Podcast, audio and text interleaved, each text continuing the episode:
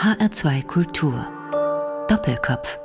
Mein Name ist Stefanie Blumenbecker und mein Gast heute in der Sendung ist Frank Brabant. Kunstsammler aus Leidenschaft führte er ein Leben zwischen Disco und Dix, gründete die erste Schwulendisco im Rhein-Main-Gebiet und hat eine der bedeutendsten Sammlungen an Kunst der klassischen Moderne in Deutschland zusammengetragen. Herzlich willkommen bei Doppelkopf, Frank Brabant. Hallo. Frank Brabant, Sie haben sich 2017 dazu entschlossen, Ihren Nachlass zu regeln. Und darin haben Sie verfügt, dass Ihre Kunstsammlung von mehr als 600 Werken nach Ihrem Tod zu gleichen Teilen an das Museum Schwerin und an das Museum Wiesbaden gehen soll. Warum an diese beiden Städte? Schwerin ist meine Heimatstadt. Ich bin dort geboren und 20 Jahre aufgewachsen. Und Wiesbaden ist die Stadt, wo ich über 60 Jahre lebe inzwischen. Und zwei Gründe gibt es dafür, dass ich das geteilt habe. 300 Bilder sind eher auszustellen in einem Museum als 600 Bilder. Und deswegen habe ich mich dazu entschlossen, dass die 300 Bilder nach Schwerin gehen und die anderen 300 Bilder nach Wiesbaden. Ich habe nicht dafür gesammelt, dass sie unten im, im Lager oder im Fundus landen, die Bilder, sondern ich möchte natürlich auch so viel wie möglich ausgestellt haben. Sie sind in Schwerin geboren, 1938. Sie haben dort auch den Krieg noch miterlebt und sind in Schwerin aufgewachsen. In Schwerin haben Sie auch das erste Mal ein Museum besucht. Können Sie sich noch daran erinnern? Ja, sehr gut kann ich mich daran erinnern. Das ist, wenn man morgens keine Kinokarten gekriegt hat für die Kindervorstellung um 10 Uhr, dann musste man irgendwie die Zeit überbrücken, bis es Mittagessen gab. Und dann bin ich auf die Idee gekommen, das Museum war frei, brauchte man keinen Eintritt zu bezahlen, bin ich ins Museum gegangen. Und das hat sich mehrere Mal wiederholt im Laufe der Zeit. Und dann habe ich Lieblingsbilder gehabt dort und dann bin ich das erste Mal damit in Berührung gekommen mit Bildern, mit einer Sammlung, mit einer wunderschönen Sammlung in Schwerin. Vor allen Dingen in Schwerin gab es eine große Sammlung von Niederländern. Sie sind ja erstmal in der DDR aufgewachsen. Ja. Waren die ersten 20 Jahre Ihres Lebens in der DDR gewesen? Ja. Können Sie sich noch erinnern, was die Beweggründe für Sie gewesen sind als junger Mann, sich aber dann zu entscheiden, dieses Land zu verlassen? Ja, natürlich. Also ich meine, man hat ja das Vorbild Westdeutschland gehabt. Man hat Berlin gehabt, wo man damals hinfahren konnte. Man musste 1 zu 5 umtauschen, sein Geld, wenn man was einkaufen wollte. Das war in den 50er Jahren gewesen? Das war 58, ja. Aber jetzt kam noch ein Erlebnis dazu. Ich habe natürlich in Westberlin eingekauft. Zu Weihnachten zusammengespartes Geld. Also, dass ich was anzuziehen hatte, Schuhe und so weiter. Und dann gab es eine FDJ-Versammlung. Und da ist mir der Kragen geplatzt bin ich aufgestanden und habe gesagt, ihr hetzt pausenlos gegen den Westen und wollt doch die Wiedervereinigung. Damals an der Nationalhymne war ja noch der Text Deutschland einig Vaterland. Und dann habe ich darüber ausgelassen, dass nie zusammenkommt, wenn man pausenlos gegen den Westen hetzt. Da wird man nie zu einer Einigung kommen mit der Wiedervereinigung. Vorne hat kein Mensch was gesagt. Ein Vierteljahr später stand die Staatssicherheit bei mir im Büro vor der Tür und hat mich mitgenommen. Was ich für Verbindungen nach West-Berlin hätte und warum und weshalb, weswegen. Und da habe ich vor allen Dingen erlebt mit Scheinwerfer auf mich und die sind doch ziemlich haarig gewesen. Und dann bin ich dort gewesen, drei Tage und habe da in einer Zelle gesessen. Die haben mich da behalten. Habe ich in der Zelle gesessen und da ging die alle Stunde das Licht an. Da konnte ich nicht schlafen und war fix und fertig zum Schluss. Aber die haben natürlich nichts gefunden. Und ich hatte ja auch keine Verbindung, außer dass ich einkaufen gegangen bin zu Weihnachten.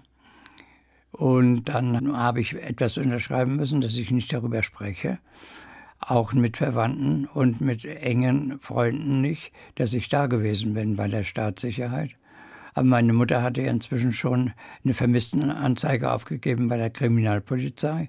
Und da habe ich es natürlich gesagt. Und da habe ich gesagt, also irgendwie kommt jetzt die Zeit, wo ich das nicht mehr aushalte hier. Und dann, das war der auch mit der auslösende Moment. Dann bin ich in den Westen gegangen. Über Berlin natürlich, das ging noch. Und das war mit ganz reduziertem Gepäck, damit sie keiner auffällt, nicht wahr? Ja, weil Jugendliche damals mit großem Gepäck aus den Zügen rausgenommen worden sind. Die haben ihre Ausweise abgenommen bekommen und konnten dann nicht mehr verreisen. Dem wollte ich ausweichen und da habe ich eine Fahrkarte nach Leipzig gelöst, angeblich zu meiner Tante, die es gar nicht gab, und habe nur ein kleines Köfferchen mit Handtuch, mit Zahnbürste und Zahncreme mitgenommen und habe dann so den Weg geschafft. Und dann nach Westberlin wahrscheinlich. Und dann bin ich nach Westberlin gegangen, ja. Und dann hat es Sie von dort aus ins Rhein-Main-Gebiet verschlagen? Mein Vater lebte in Mainz. Was ich aber nicht wusste, der war wieder verheiratet. Da bin ich aber nach Mainz entlassen worden und habe dann dort also mit 18 Mann in einem Zimmer gelebt, erstmal. Und Sie haben Ihren Vater aufgesucht und der Vater war aber nicht mehr. Nicht amüsiert darüber, dass ich vor der Tür gestanden habe, nee. Der hat mich empfangen natürlich, aber der hat doch seine Familie vorgezogen und hat mich dann also doch nicht weiter unterstützt.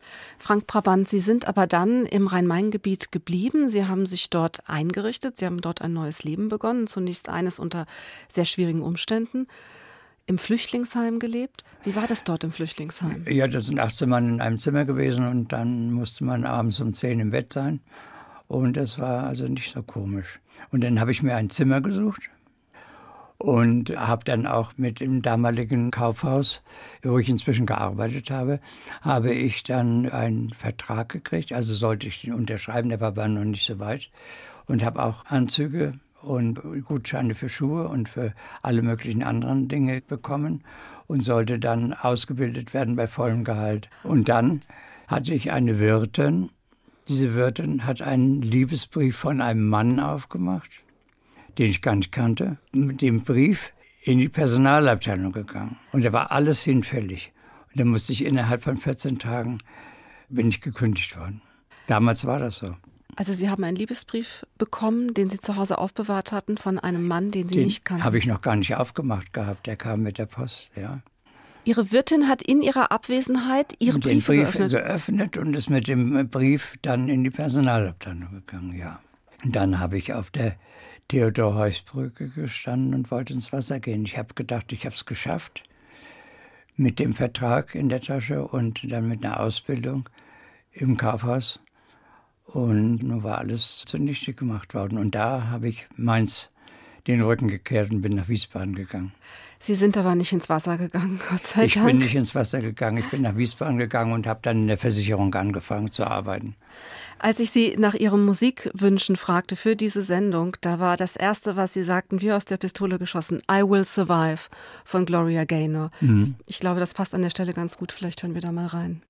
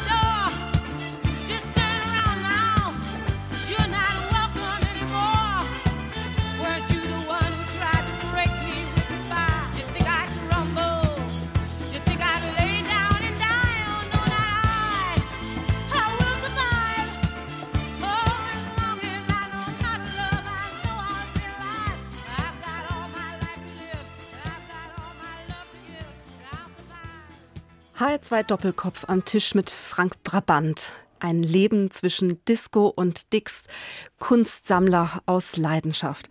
Frank Brabant, Sie sind aus der DDR in den Westen gekommen und hatten zunächst eigentlich mit Kunst gar nicht besonders viel am Hut. Sie sind ganz zufällig an die Kunst herangekommen. Das war im Jahr 1964, als Sie ein ganz besonderes Erlebnis in Frankfurt hatten. Ich bin in Frankfurt gewesen und habe ein bisschen Zeit gehabt. Ich hatte eine Verabredung. Und am Börsenplatz gab es das Frankfurter Kunstkabinett. Und da bin ich dann mal reingegangen. Und da gab es eine Pechstein-Ausstellung. Und da gab es ein Gläschen Wein. Und dann gab es noch ein Gläschen Wein. Und dann bin ich ein bisschen leichtsinnig geworden, habe gedacht, ich kann da nicht einfach wieder rausgehen. Es gab auch ein Häppchen.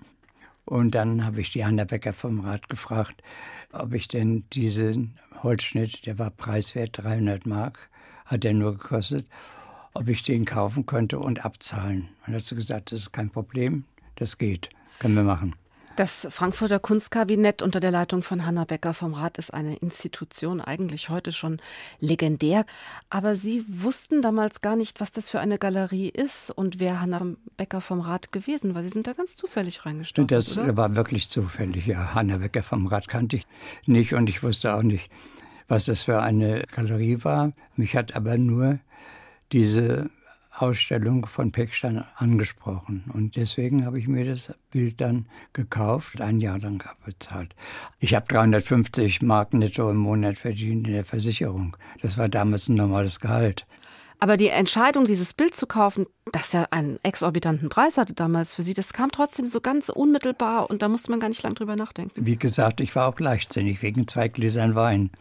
Aber ich habe mich dann sehr schnell dafür begeistert und das habe es an die Wand gehängt und das war dann der Anfang. Und die Hanna Becker vom Rat hat die Ihnen damals ein bisschen was erzählt über Max Pechstein? Also wenig eigentlich. Den richtigen Kontakt, der ging ja erst später los. Nein, ich habe mir dann halt eben Literatur gekauft und habe dann gelesen, dass es eben die Brücke gab und dass da fünf, sechs Maler dabei waren. Und ich weiß nicht, was für ein Gen das bei mir ist. Ich habe dann angefangen, mich dafür zu interessieren und vor allen Dingen zu sammeln. Und dann kamen ja auch relativ bald weitere Werke von Brücke-Künstlern hinzu zu ihrer Sammlung. Es gibt ein ganz legendäres Bild von Ernst Ludwig Kirchner, das in ihren Besitz gekommen ist, ein Aquarell. War das denn relativ kurz nach dem ersten Kauf oder ist da schon einige Zeit dazwischen gewesen? Das hat schon einige Zeit gedauert. Ich habe mir ja ein Auto zusammengespart, ein VW. Führerschein gemacht und VW zusammengespart und dann habe ich das Bild gesehen, habe ich dann den Kirchner gekauft.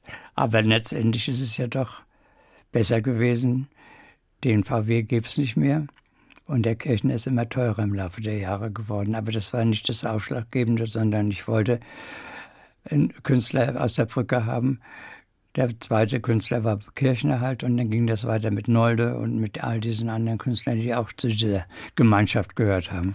Das heißt, Sie haben dann schon relativ gezielt gesammelt. Sie haben sich informiert, wer hat alles zur Brücke dazugehört und haben dann gesagt, von Ja. dem will ich was, von dem will ich was. Ja. Und Sie haben es nie bereut, dass Sie sich das Auto nicht gekauft haben. Haben Sie jemals noch ein Auto gekauft? Ich habe nie mehr ein Auto gehabt, nein. Aber ich bin immer mitgenommen worden. Später. Haben Sie sich denn in Ihrer Sammlertätigkeit auch so ein bisschen an dem Galerieprogramm von Hanna Becker vom Rat orientiert? Weil die hat ja auch viel die Expressionisten Ja, ich bin dann da regelmäßig in die Ausstellungseröffnung gegangen und habe mich orientiert und habe dann auch einen engeren Kontakt zu Hanna Becker vom Rat bekommen. Und dann haben Sie auch Künstler gesammelt, die nicht nur von der Brücke sind, sondern auch andere Künstler des Expressionismus, zum Beispiel Künstler des Blauen Reiters. Es finden sich Arbeiten von beispielsweise Franz Marc in ihrer Sammlung, von August Macke oder Alexei von Jawlensky. Das sind ja hochberühmte Namen, die sich ja heute kaum jemand leisten kann. Wie war das denn zu der damaligen Zeit gewesen? Waren die dann günstiger als heute? Die waren günstiger, aber wir haben ja auch nicht das große Geld verdient. Dann habe ich ein Aquarell von Nolde, wollte ich mir kaufen und bin in Hamburg gewesen auf einer Auktion. Das sollte 3000 Mark kosten. Das Geld hatte ich auch zusammen gespart und dann ist das aber so hochgegangen. Eine Dame aus Amerika wollte das Bild auch haben. Und dann habe ich gesagt, das geht aber nicht nach Amerika. Und ich habe mitgesteigert und auf einmal hatte ich 24.000 Mark an der Backe, wie man sagt. Und da habe ich gedacht, jetzt weiß ich nicht, wie es weitergeht. Damals gab es ja keine Kredite für Bilder, das gab es bei der Bank noch nicht. Aber mit Ach und Krach habe ich dann das Geld zusammengekriegt und habe dann einer der schönsten Bilder in meiner Sammlung inzwischen, das schöne Köpfchen von Nolde, Da muss doch gekauft. irgendetwas beim Bieten im Kopf ausgesetzt haben, oder? Wenn man 3000 Mark hat und von diesen 3000 Mark auf 24.000 Mark dann geht, können Sie heute noch nachvollziehen, was da mit Ihnen passiert ist in diesem Moment? Nein, aber das haben Sie schon mal gesteigert? Das ist auch eine Angelegenheit, da kann man dann oft nicht aufhören. Das ist nicht das einzige Mal passiert. Das ist dann ab und zu auch nochmal passiert, dass ich, ich lebe heute noch von Krediten. Sie leben heute noch von Krediten. Ja. Und kann immer noch nicht aufhören zu sammeln. Über die 600 hinaus sind schon wieder 20 neue Bilder gekauft worden von mir. Und ich habe heute nur eine Rente. Also, Sie haben Bilder gekauft von Künstlern, die hochpreisig sind und hochberühmt, aber ja auch nicht nur. Es sind ja auch eine ganze Reihe von Künstlern in Ihrer Sammlung, die zu der sogenannten verschollenen oder auch verlorenen Generation gehören. Das heißt, Künstler, deren Namen weitestgehend unbekannt sind. Und die haben Sie auch gesammelt, weil sie etwas preisgünstiger gewesen sind, oder? Also es ist folgendes, wenn man auf einer Auktion gekauft hat, dann vor allen Dingen sind da Galeristen gewesen, die gekauft haben und die haben immer im Hinterkopf gehabt, was können sie weiterverkaufen. Und es sind viele Sachen liegen geblieben. Meier Müller-Schulze in Anführungsstrichen, die damals keine Lobby gehabt haben in den 20er Jahren, für meine Begriffe gute Maler waren und die habe ich dann für 200, 300 Mark dann gekauft und habe die Preise gedrückt auf den Auktionen. Und so sind die sogenannten verschollenen Maler in meine Sammlung gekommen. Aber verschollene Generationen hieß das damals noch nicht. Das waren einfach nur Sachen, die liegen geblieben sind und die ich gut fand. Und wo ich immer unsicher gewesen bin, ob die auch in meine Sammlung reinpassen. Jedes Mal, wenn ich irgendwas kaufe, bin ich immer noch unsicher bei Namen, die keiner kennt. Das hat sich bis heute fortgesetzt. Aber anscheinend habe ich den richtigen Dreh gehabt, ich weiß es nicht genau.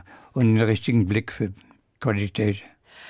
Die Künstler, die Sie dann gekauft haben, die Sie interessiert haben, die haben ja auch häufig so eine bestimmte Art von Kunst gemacht. Also auf der einen Seite sind das sehr starkfarbige Bilder, aber es sind ja auch viele Werke dabei, die so ein bisschen abgründig oder kritisch sind.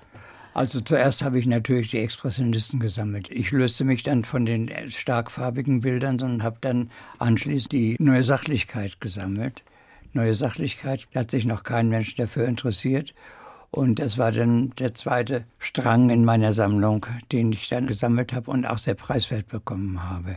Das waren dann außer Dix und Gross, die damals auch schon teuer waren, waren das auch Hubuch und wie die alle hießen, die sich auch sozialkritisch mit den 20er Jahren auseinandergesetzt haben. Karl Hubuch ist ein Künstler, von dem Sie ein Bild gekauft haben, das schon in mehreren großen Ausstellungen auch präsentiert wurde und das ein sehr erschütterndes Bild ist.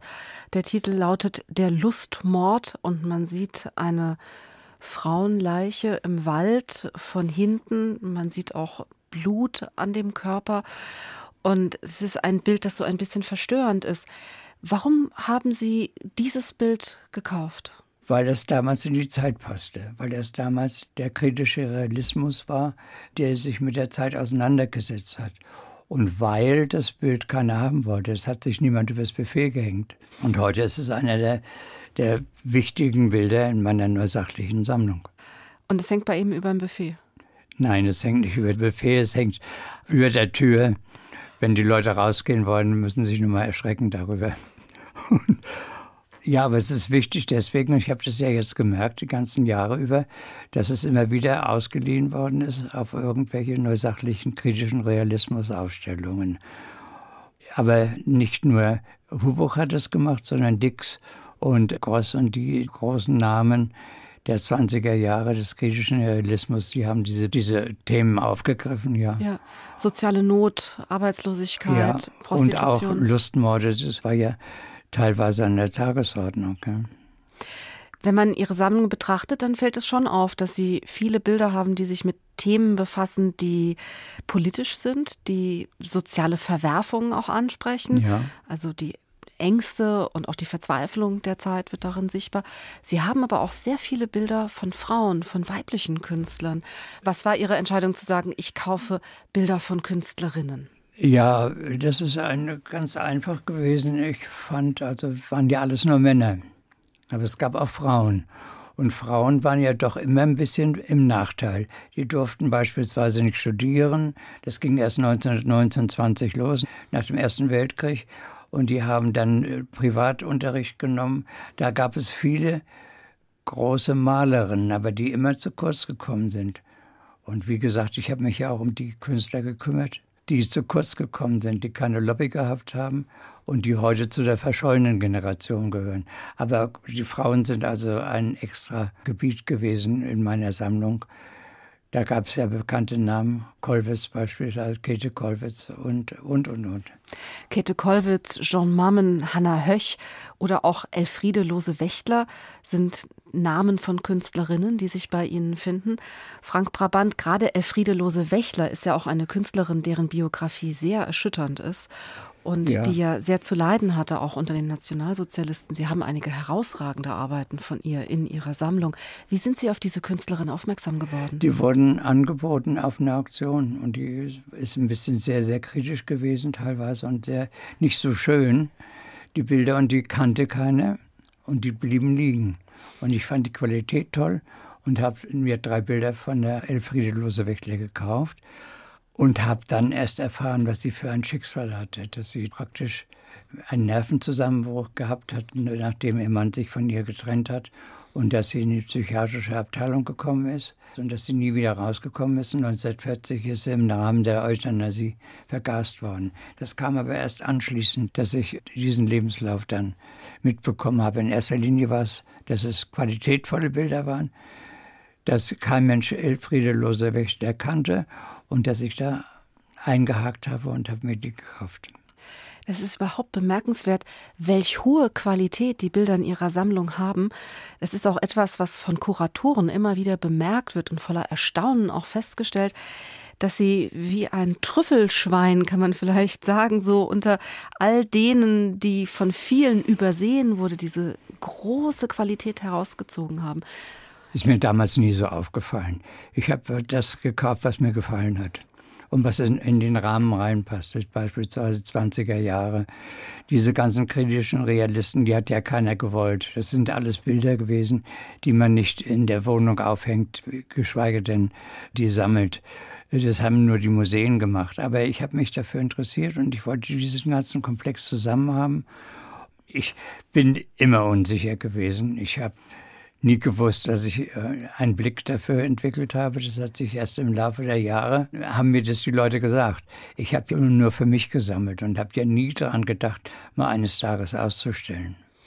Und als Sie Ihre Bilder dann aber in Ausstellungen gesehen haben, an den Wänden großer Museen, ja. da ist es Ihnen sicher auch ins Auge gefallen, wie gut die sich da machen und wie hoch die Qualität ist. Ja, vor allen Dingen, wenn man die immer alle auseinandergehängt hat. Bei mir hängt ja alles Petersburger Hängung, alles drunter und drüber und überall, wo ein Plätzchen ist, habe ich irgendwas hingehängt. Wenn man das mal sieht, wenn das alles in einer Ausstellung ist, da kommt man ja erstmal und denkt, Gottes Willen, was hast du denn eigentlich alles gesammelt? Aber letztendlich ist es ja doch so gewesen, dass es sich gelohnt hat, in Anführungsstrichen.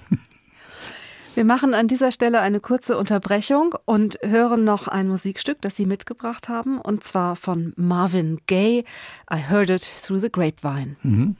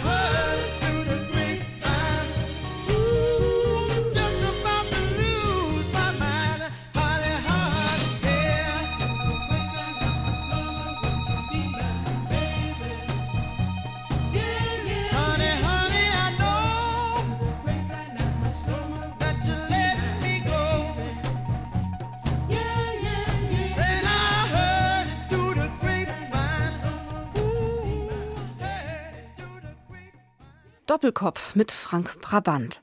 Ein Leben zwischen Disco und Dix, Kunstsammler aus Leidenschaft.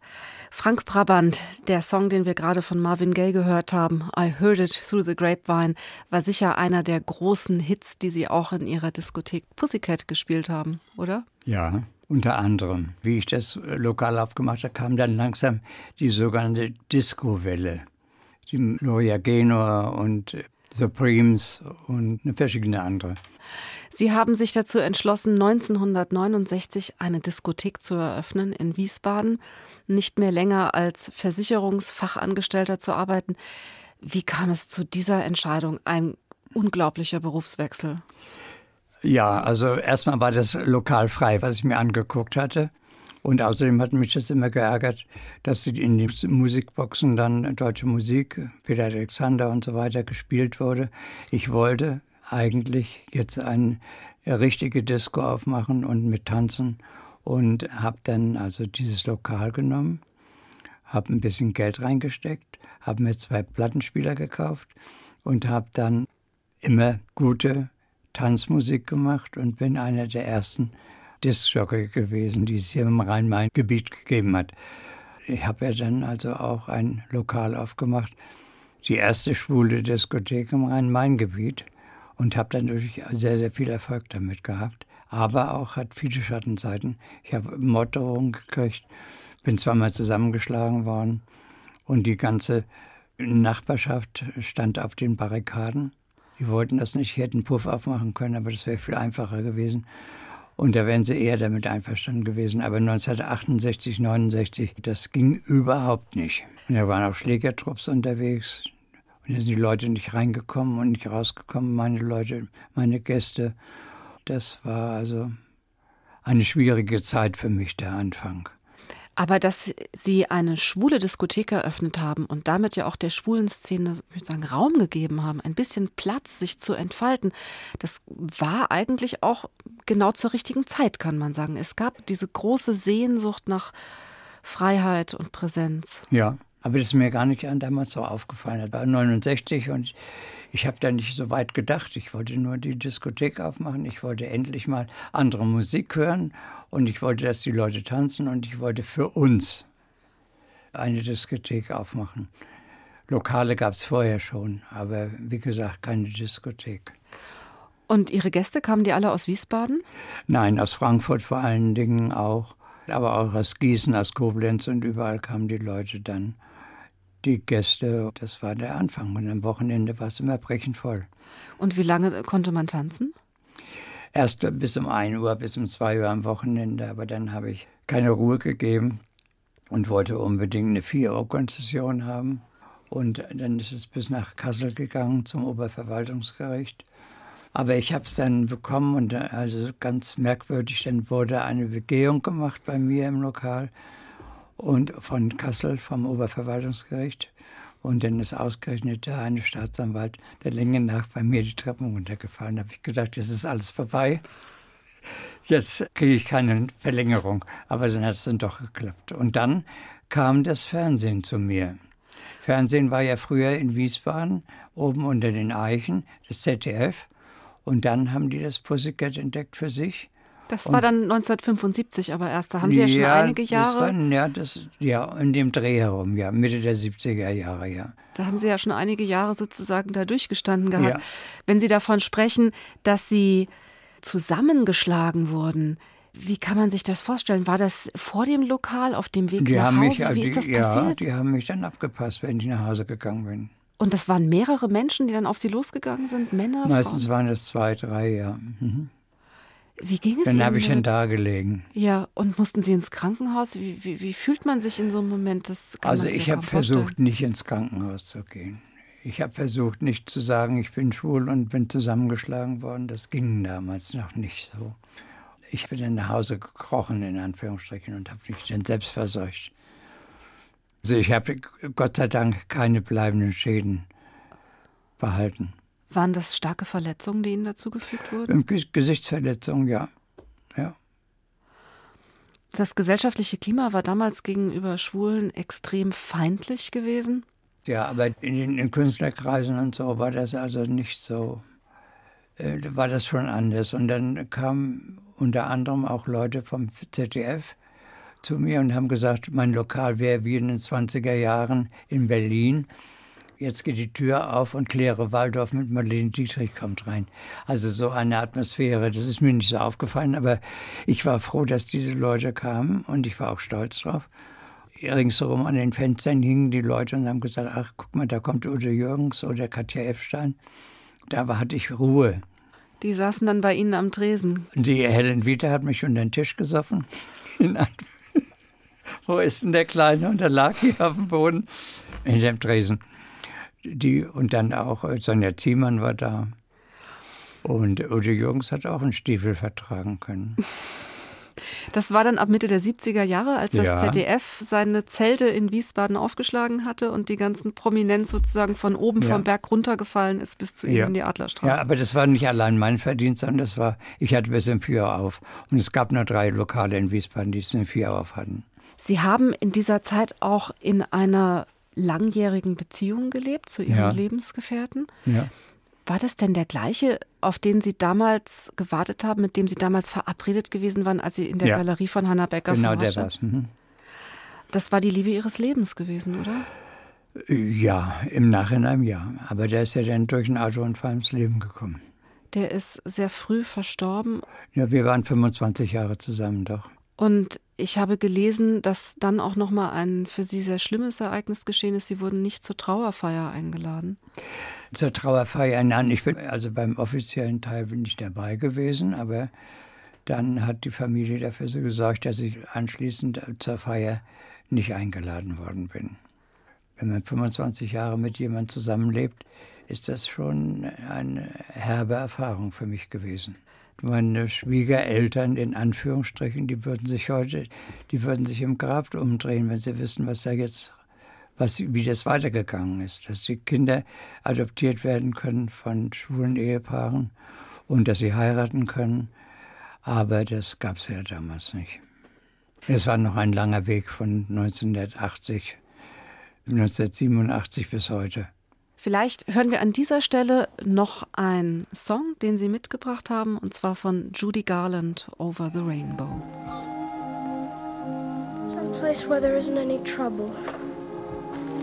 Do you suppose there is such a place, Toto? There must be. It's not a place you can get to by a boat or a train. It's far, far away. Behind the moon, beyond the rain.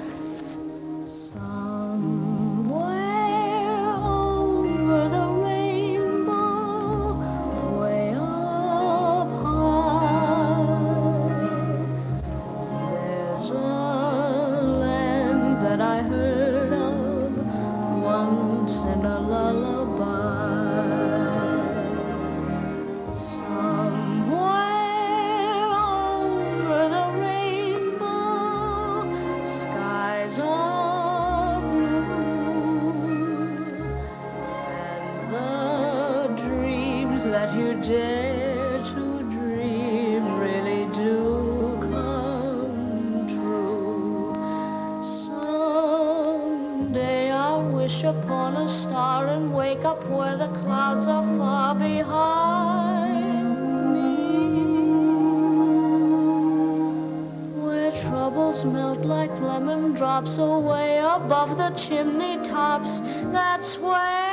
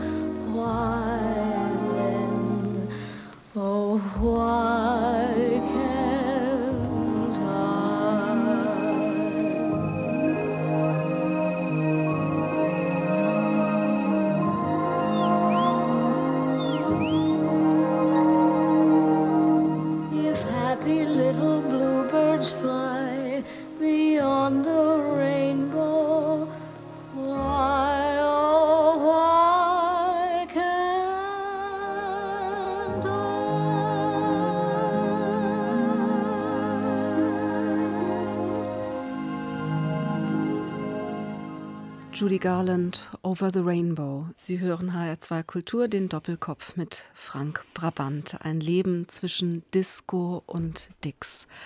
Kunstsammler aus Leidenschaft, Frank Brabant.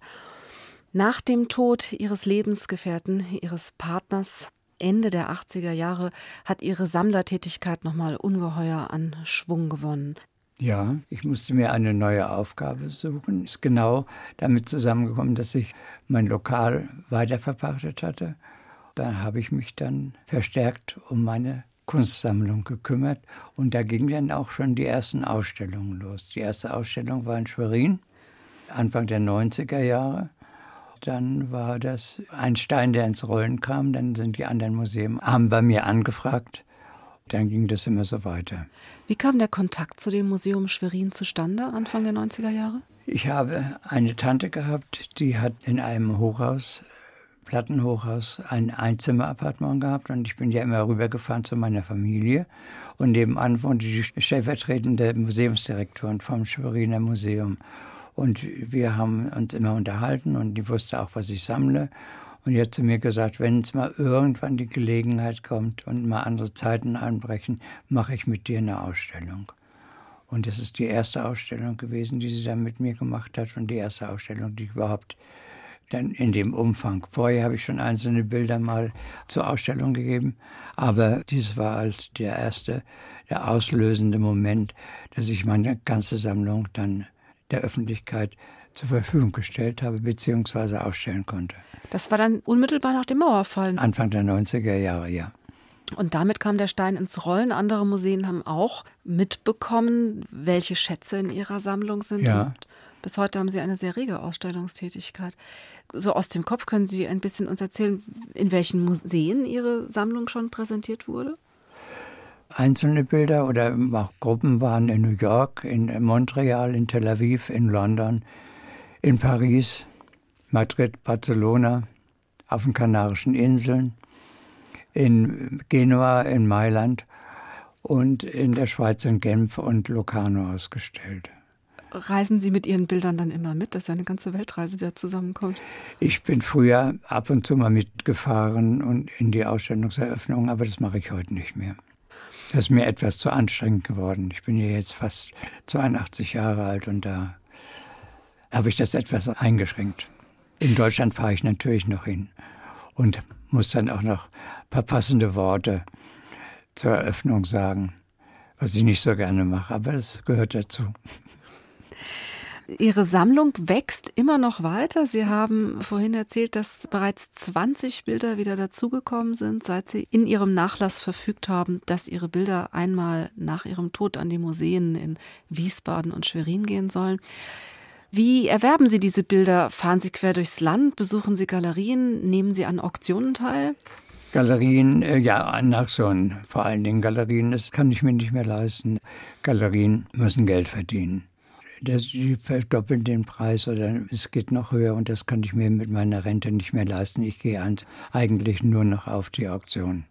Ersteigern Sie dann auch am Telefon? Ich, sitze im Nachthemd, äh, im Schlafanzug am Telefon und bin immer kurz vorm Herzinfarkt, wenn es dann geklappt hat. Das ist schon eine aufregende Angelegenheit. Aber wenn die Leute wüssten, wie ich zu Hause da am Telefon hänge, dann würden sie sich totlachen. Ihre Sammlung hat mittlerweile einen erstaunlichen Umfang erreicht. Sie gilt als eine der qualitätvollsten Sammlungen in Deutschland. Sie wird auf 20 bis 40 Millionen Euro beziffert, aber Sie trennen sich von Ihren Bildern nicht. Sie sagen, Sie haben nur eine kleine Meine Rente. Kinder bleiben zu Hause. Ihre Bilder sind Ihre Kinder. Ja. Es wurden Ihnen aber schon verlockende Angebote gemacht. Es gibt so eine Geschichte von einem Russen, der sich in ein Bild von Jawlensky verguckt hatte. Möchten Sie uns die kurz erzählen? Ja, folgendes, ich bin ja im Krieg groß geworden, ich war ja Kind und habe immer einen Teddybär dabei gehabt. Bin auch in Bombennächten in Stettin mit meinem Teddybär im Keller gesessen, bin weiter nach, nach Hinterpommern zu äh, Großeltern gekommen. Wir sind dann fast überrannt worden von den Russen. Und dann sind wir im letzten Moment noch rausgekommen. Ich bin mit meiner Tante dann in einem Lazarettzug gefahren, Lazarettzüge haben oben das Kreuz gehabt, aber Hitler hat das damals schon gemacht, dass er Munitionszüge mit dem Kreuz versehen hat oben. Und dann sind wir auf freier Strecke stehen geblieben. Dann gab es einen Tiefflieger. Und wir hatten Angst, dass, also, dass das bombardiert wird, der Zug. Da waren aber wirklich nur Kranke drin und Verletzte drin. Und wir sind dann in den Wald gegangen. Ich hatte mein Teddybär dabei, immer im Arm. Und wie wir wiederkamen, war der Zug weg mit unserem Gepäck. Gut, dann sind wir weiter zu Fuß mit dem Treck nach Stettin geflüchtet, wo die anderen Großeltern lebten. Und dann weiter nach Schwerin. Und dann kamen die Russen als Besatzung nach Schwerin. Und dann mussten wir raus aus der Wohnung, weil die besseren Wohnungen und Gegenden sind dann von den Offizieren beschlagnahmt worden. Und ich bin dann mit meinem Teddybär runtergekommen. Und da war eine russische Offizierin und die riss mir den Teddybär weg. Und ich hatte ein Angebot über eine Galerie im Saargebiet, die große Jawlensky-Dame, das größte Bild, was Jawlensky jemals gemalt hat von seiner Frau, späteren Frau, wollten irgendwelche Russen kaufen und haben da 500.000 dafür geboten gehabt. Und ich habe gesagt, nee, das kommt nicht in Frage. Mir fiel nach langer, langer Zeit mein Teddybär wieder ein. Und habe ich gedacht, nein, das geht nicht nach Russland. Und die sind dann bei 8 Millionen gelandet. Sie haben Ihnen 8 Millionen für das bis Bild zum geboten. Schluss haben sie mir 8 Millionen geboten. Da habe ich gesagt, nee, das kommt nicht in Frage. Und ich weich geworden wäre, und was hätte ich gemacht mit dem Geld, hätte neue Bilder gekauft, da habe ich das dem Museum geschenkt in Wiesbaden. Und es war die Revanche für den Da Teddybär. hängt es gut. So ein kleines bisschen. Frank Brabant, ein Leben Ja. zwischen Disco ja, und Dix. vielen Dank für das Gespräch. Ich habe mich sehr gefreut. Aber äh, es war äh, doch ein kleiner Einblick in mein Leben. Dankeschön. Ja, vielen Dank.